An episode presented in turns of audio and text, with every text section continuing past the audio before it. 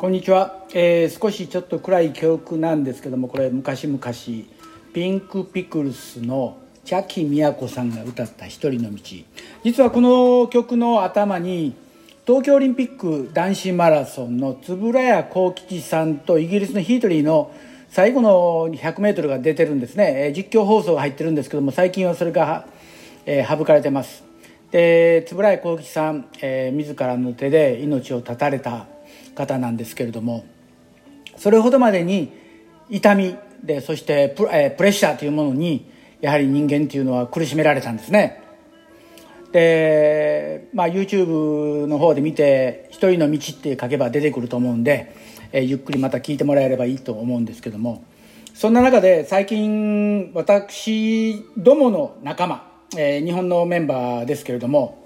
気になってるのが小学生の全国大会。もうこれはもってのほかの競技で、小学生に全国大会出るために競わせるっていうのは、子供の教育上120%良くないです。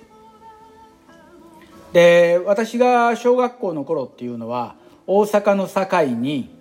連合運動会だったんです。これ大阪府にあったんですね。各市で大会があって、で、小さな市は3つぐらいの市が集まって運動会をするんですけども、その運動会というのは、学校の代表が出るんですけどももちろん当時ですからスパイクなんてないし運動靴もそれこそお粗末な運動靴。それでも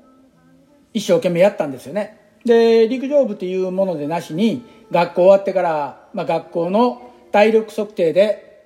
強かった、えー、かった子たちが集められてやってで学校の代表として連合運動会に行った。でその思い出があるんですね。でその連合運動会の非常に良かったのは、1位、2位、3位じゃないんですよ。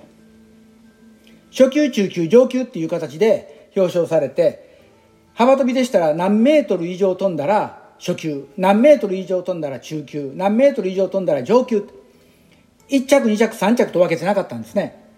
だから、あ、俺初級まで行ったわっていう感じでみんな喜んだり、で、100メートルもえー、確か100メートルだったと思うんですけども、50メートルか。50メートルだったと思うんですけども、タイムによって初級、中級、上級ですよね。で、もちろん当時ですから、電光なんてないし、電気掲示なんてないし、ハンドですよね。で、測ってるのも小学校の先生方と。えー、非常に深い思い出があるし、自分もそれに出て、幅跳びで、中級、上,、えー、上級一歩手前まで行ったのかな？で、その時上級に行ったのが2人しかいなくって、で、私が、まあ3番目ということだったんですけども、実はその時の上級の2人が私と同じ中学校で、私の行った中学校には上級、上級、中級と、ワン、ツー、スリーが入っちゃったもんで、まあそこで自分の人生ちょっと変わったんですけども、まあそういう形で、小学生に、今、運動会、えー、ごめんなさい、えー、スパイクシューズ履かすのは言語道断まず膝痛めます。将来全く伸びないです。もうこれは言います。言い切ります。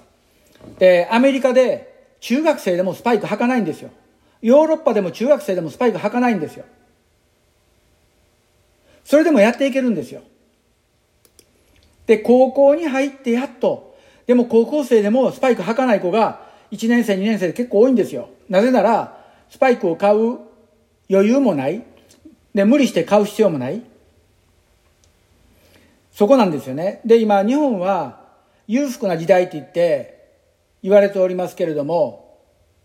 それは違う意味での裕福であって、今、アメリカの方では、裕福というのは全く違う吐き、えー、捉え方されてるんですね。で、もし、ポッドを聞いてる方で、お子さんがいて、走りをしてる方、小学校、そして中学校1年生ぐらいの子供には、スパイクはいりませんし、スパイクを履けという先生がいたら、その先生は、はっきり言って100%無知です。で、クラブチームで子供にスパイクを履け履けとか言い切る人は、その人は資格なしです。指導者として。これ断言します。子供の将来を考えずに、自分の成果だけ、自分の名声だけを考えている指導者というのは多々そういうことなんですね。で、あと、ナイキがね、最近靴を出して厚底の靴を出してきました。で実はあの靴を履くと膝を痛めるんですよ。素人が履くと。で実際問題うちに来る患者さんでナイキの靴買ったんやけどもいやあれを履いたおかげで膝おかしくなったわっていう人が結構来るんですよ。でナイキも靴を販売するときにこれはこういうレベルの選手の靴ですから素人にはきついですよということで言ってるんですよね。にもかかわらず見た目履け速くなる。じゃあ一般のランナーがその靴を履いて世界記録出せるかやったら出せるわけないでしょ正直素人が F1 の車に乗って走れるかやったら走れないんですよ。それこそ普通の車より難しいわけですよ。それと一緒なんですね。でそういうことも分からずにカッコばかりでする。で先日もここのデイビスでありましたけれども中国からの留学生がベントレーの SUV 乗り回してるんですね。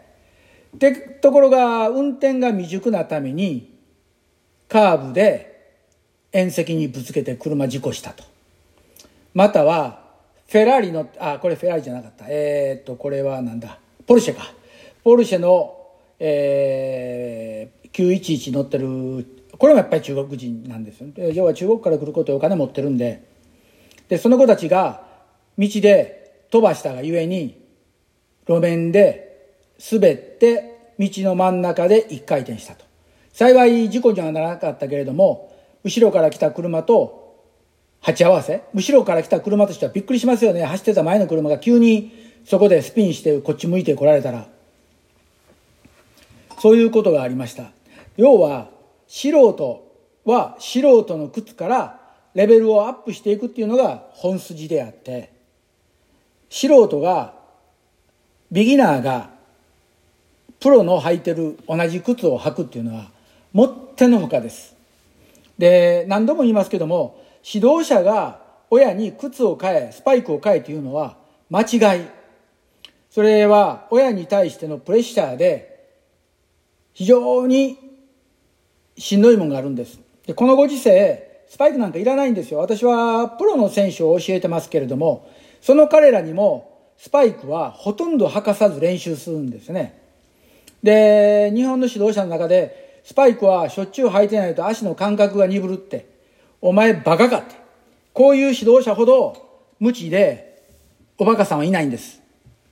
で、ここで声を荒げて無知とかバカとか言ってますけども、実際そうなんですよ。こういう人っていうのは、声を荒げて何やってんねやっていうような騒ぐ人。で、かつ、自分の思った通りにいかないとごねる。それがこういう無知な指導者なんですね。だから自分が好きな靴、要はアシックスが好きやったらアシックスのこの靴を買えとか、ナイキが好きやったらナイキのこれを買えというふうに買えと、えー、断言していくんですね。で、私は自分はアディダスの靴が好きでフィットしてるし、いつもずっと履いてます。もう20年以上アディダス。30年近くアディダスですね。でも、選手に買えというふうに断定的に言ったことないんです。いいよ。でも、あなたの足に合うかどうかわからんけれども、それはど、いっぺん試してみたらどうっていう言い方をします。ですから、指導者は選手にこれを履け、これを着ろっていうこと自体もおかしいんですね。で、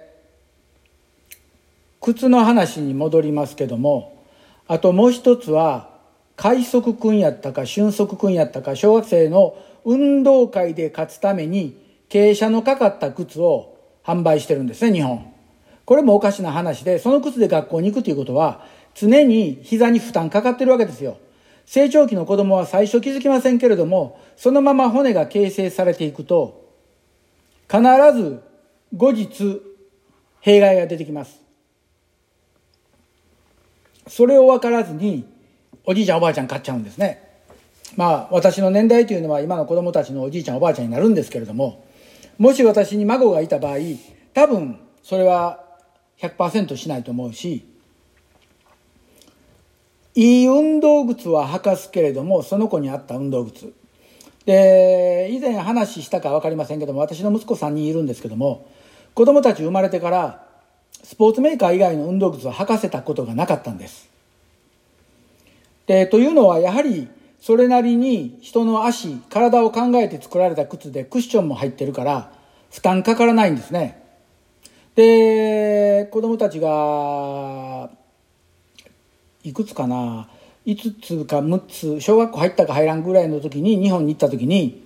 日本の子供たちがなんか可愛い光のチカチカつくような靴を履いてた。で、子供たうちの息子としては、そんなことを、そんな靴を見たこともないし、履いたこともないし、日本に行ったらたくさんの子がそういう靴を履いてるので、その靴を履きたくなった。買ってくれと。言うんで、買う前に、まず靴屋に行ってその靴履いてみなと。履いて自分で決めろと。どう思うか。今自分の履いてる靴。当時息子たちはナイキの靴を履いてました。っていうのはナイキのマーケティングディレクターの方と私古い友達で、ナイキが開発した新しい、まあ、子供用の靴ができたらいつもサンプルを送ってくれてサンプルでテストしてっていう感じでずっとナイキを履いててで上の子が小学校の、えー、いつ頃だろう。えー、小学校の2年3年ぐらいになった時かな、えー、私のまあ契約、えー、コーチングしてた選手がニューバランスだったのでそのニューバランスからの行為で靴を頂いて子供たちがナイキからニューバランスに変わった覚えがあるんですけども。で子供たちがその日本でチカチカ電気のつくような靴を履いてで靴屋さんの中でうろ動いた時に言った第一声が「この靴クッションも何ものない」と「履き心地悪いわお父さん」って。言うから「せやろ」って。だから見た目だけで靴は判断したらあかんよと。いうことで子供たちは納得してえー、自分の普段履いてた靴に戻ったんですね。靴屋さんには悪かったんですけども。やはり本当のいいものを大切に履いていくと分かるんですよ。何がいいか何が悪いか。でそういう意味でも子供たちに高級なものを履かす高級なものを使わす。それは間違い。子供の身の丈に合ったものを履かせてやるっていうこと。で、まあ、日本っていうのはどうもその近所の見場とか近所の付き合いがとか関係ないんですよ。ね、近所さんは裏で何考えてるか分からんしこんなこと言うと失礼ですけれども自分とこは自分とこ。で自分の子供さんは自分の子供さんで大切に守っていかないと今のご時世何がどこでどう起こるや分かりません。ですからそれだけ気をつけましょう。であとよくクラブチームのコーチがどこどこの靴屋でどうのこうの言うんですけども確かにあの運動靴のメーカー、えー、じゃない、えー、スポーツ用品店さんとお付き合いがあるコーチ多いと思うんですよね。それはそれでいいです。でその場合私のアメリカでの経験で言うとそういう場合はほとんど特別割引もらえるんですよ。でもそのお店はコーチにキックバックなんか出しません。キックバックの分安く靴をし販売して顧客に還元してるんですね。で、コーチはそれで満足できるんですよ。してるんですよ。そういう意味で、まあ、日本では逆に小売店さんがコーチに袖の下を渡したりしてる部分もあると思うんですよ。もしそれがあったとしたら、そのコーチはもう120%失格。だから今まあ、失格のコーチのことばかり言いましたけども、お金に汚いこととか、これをはけとか、あれをはけとか、それも問題やし、子供にスパイクを履かせるというのも問題。ですから、皆さんこのポッドキャスト聞いてる方、ぜひぜひ、きちっと子供さんの足のことを考えて、子供さんの健康ということを考えて、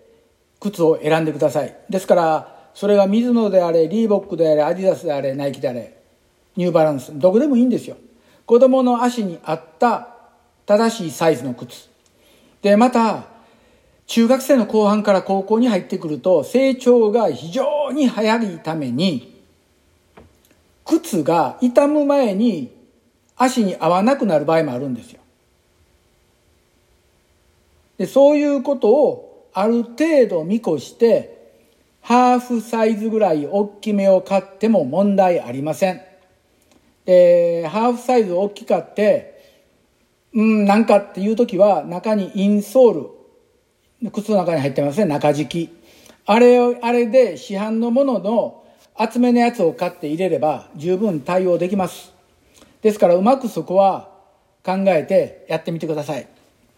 で最初にかけたピンク・ピクルスの一人の道ですけどもその非常に暗い曲ですけども一度時間があればぜひ聴いてどういう内容か、えー、考えてみてくださいありがとうございます